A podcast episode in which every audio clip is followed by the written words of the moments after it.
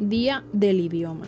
Esta fecha se celebra desde 1938, cuando el gobierno de nuestro país instituyó mediante el decreto 707 del 23 de abril un homenaje a nuestra lengua y a nuestras raíces idiomáticas.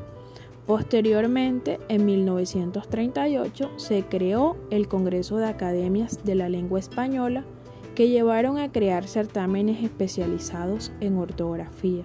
El Día del Idioma se celebra para hacer un homenaje al exponente por excelencia del castellano, que es Miguel de Cervantes Saavedra, autor de El ingenioso hidalgo Don Quijote de la Mancha, obra ilustre del idioma español. Los hispanohablantes celebramos el Día del Idioma el 23 de abril como un homenaje a Miguel de Cervantes Saavedra, quien falleció un 23 de abril de 1616.